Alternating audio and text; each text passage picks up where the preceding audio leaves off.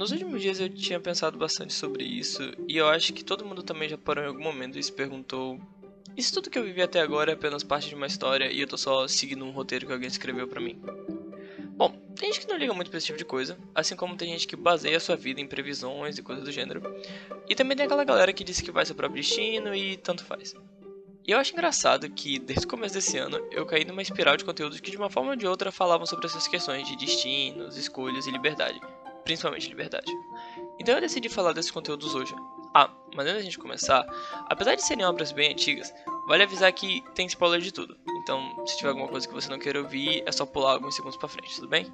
Então, vamos nessa.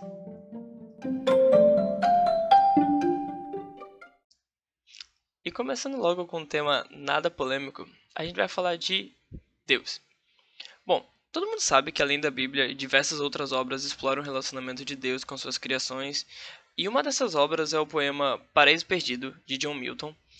Esse poema foi escrito lá no século XVII e a obra, além de contar a história de como a humanidade foi expulsa do paraíso, né, do jardim do Éden, ela também conta um pouco de como Lúcifer e seus anjos foram lançados ao inferno. Bom, essas duas histórias já são bem conhecidas, mas Milton ele foi um pouquinho além e descreveu um pouco mais sobre o que Lúcifer sentia e como isso levou à sua revolta. E uma das falas de Lúcifer resume bem a ideia geral por trás disso.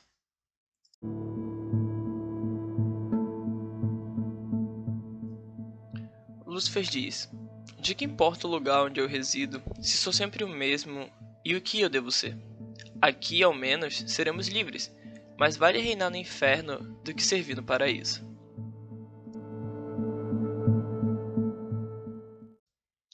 E toda vez que eu leio isso, eu fico bem impactado porque, veja bem, Lúcifer diz que mais vale reinar no inferno do que servir no paraíso. Então, Lúcifer, ele não se revoltou contra Deus para desafiar o poder dele. Lúcifer ele não queria controlar o paraíso, não.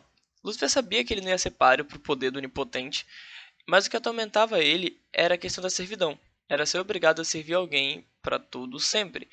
Isso sim era inaceitável, e não havia outro jeito, não havia outra solução, senão Lúcifer ir lá e lutar contra essa servidão, lutar pela sua própria liberdade. E é com essa pergunta que a gente abre o tema de hoje. O que vale mais? Viver como servo no paraíso ou viver livre num mundo cheio de sofrimentos?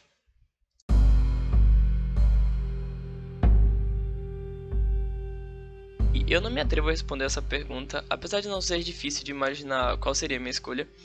Mas vamos com calma e vamos imaginar primeiro como seria se a gente vivesse num mundo livre. E para responder isso, vem o jogo BioShock. em BioShock, a gente vai explorar isso amplamente. O jogo coloca a gente em Rapture, que, nas palavras de Andrew Ryan, seu fundador, é uma cidade onde o artista não temeria a censura, onde o cientista não seria preso por uma moralidade mesquinha e onde o grande não fosse limitado pelo pequeno. Bom, a gente nem precisa pensar muito sobre para perceber que isso não ia dar muito certo. E não deu. Rapture logo desenvolveu diversos problemas sociais por conta dos avanços científicos malucos que estavam sendo feitos na época.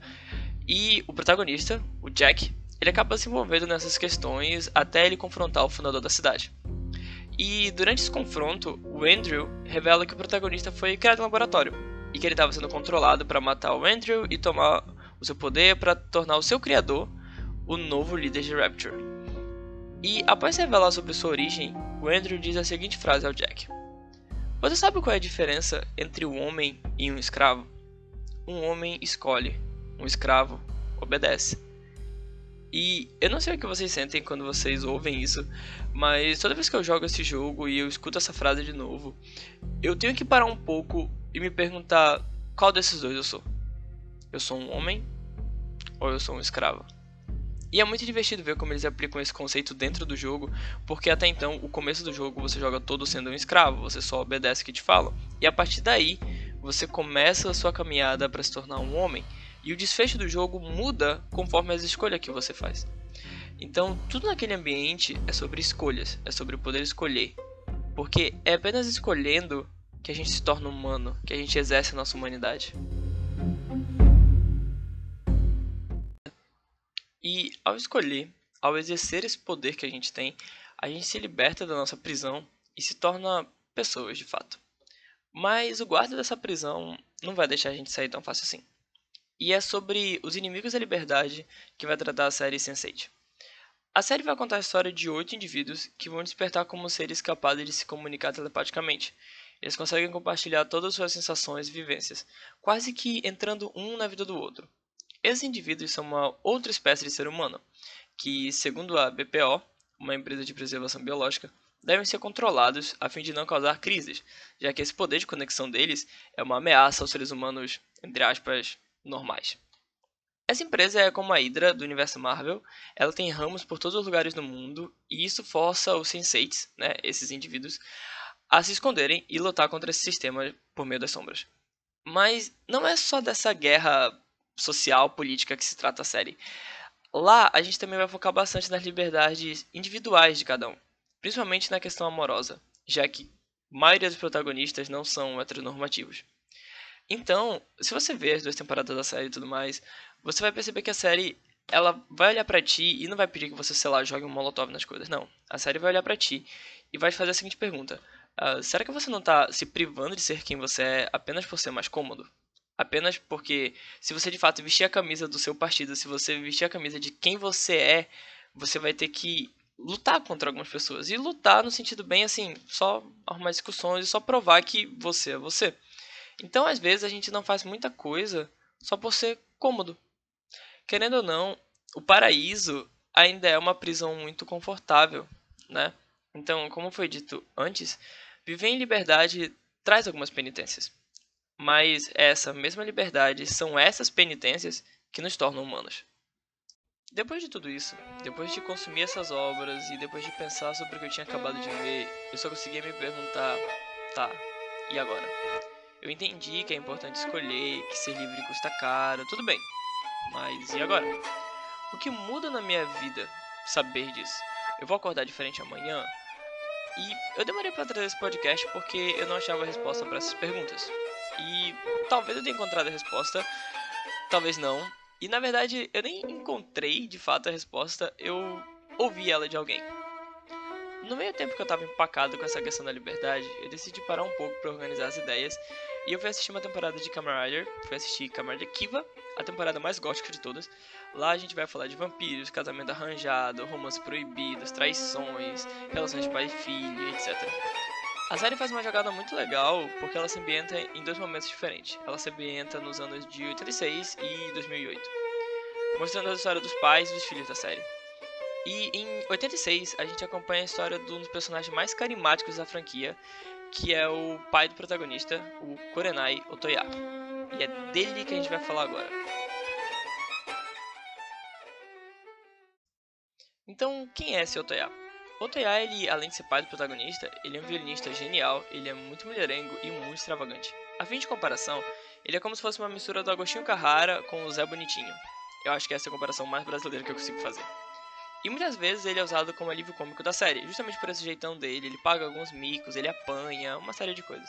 Mas conforme o drama vai se desenvolvendo, a gente consegue ver um pouco mais do Otoya sério, de como essas atitudes dele refletem outras coisas. Bom, e lá pelo episódio 18, ele tá querendo conquistar uma mulher, e ele se torna um professor de violino da sobrinha dela. Então, ele passa o episódio inteiro enrolando essa criança, e só dando em cima da tia dela até que a criança se irrita, como é normal, e ela chega pro Toyai e fala: Olha, você não tá aqui para me dar aula? Então, me dê aula, me ensine, né? Você é o gênio do violino. E ele fala: Tá ok, então toca aí, que eu vou te ensinar. E depois que a criança toca, ele de cara percebe que na verdade a menina não queria fazer aquilo. Ela tava indo tocar naquele recital só porque os pais queriam, porque ela achava que era o dever dela.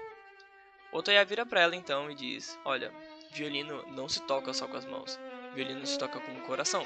Você tem que ouvir o que seu coração quer fazer, então fazer isso. Você tem que seguir a música do seu coração.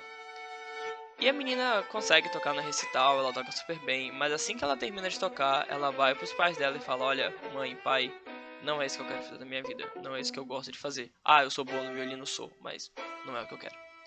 E quando a série passa para os anos de 2008, como eu falei, né, a série se passa nesses dois períodos. Quando ela volta para o ano 2008, essa menina se tornou uma grande atleta. Ela virou arqueira e ela é uma atleta olímpica e tudo mais. E é engraçado que em 2008, o filho do Otoya tá passando por alguns problemas sobre o que ele quer fazer da vida. E essa mesma mulher encontra com o filho do Otoya e dá esse conselho, fala: "Olha, faz o que seu coração quer". E é muito cômico como toda essa situação, essa fala, né? Ai, siga a música do seu coração. Ela é super infantil e simples, mas ela resume bem o personagem. Ela resume muito bem o Otoya. O Otoya, ele não liga se ele vai pagar uns micos de vez em quando, se ele vai levar um fora quando ele dá em cima de alguém, se vão rir dele pela loucura que ele faz. Ele segue fazendo o que ele quer, porque é isso que o coração dele pede. E ele sabe o valor dele. Ele sabe que não importa o que os outros pensam, não importa o que acontecer, ele ainda é ele mesmo. O importante é ele fazer o que ele quer fazer. Porque a partir do momento que ele deixar de fazer isso, ele não vai ser mais o Otoya. Ele vai ser qualquer outra pessoa, ele vai ser qualquer outra coisa, mas ele não vai ser ele mesmo. Então o Otoya, apesar de toda a canalice dele, ele é um dos personagens mais fortes da série. Ele é super constante, apesar de tudo isso. Ele é explosivo, ele é como uma chama, ele mesmo fala sobre isso. Ele é muito inconstante, mas ele é muito vivo. Ele diversas vezes na série arrisca sua vida com um sorriso no rosto só para proteger quem ele ama. E essa atitude super confiante e cômica dele inspira os demais personagens na série a serem abertos consigo mesmo e serem quem eles são também. A autoconfiança, se aplicada do jeito certo, ela gera mais autoconfiança. E eu acho que é essa a resposta para tudo que a gente falou hoje. Autoconfiança. Ser fiel a si mesmo esse é o primeiro passo para ser livre, para entender o que é a liberdade, mas não qualquer liberdade, para entender o que é a sua liberdade.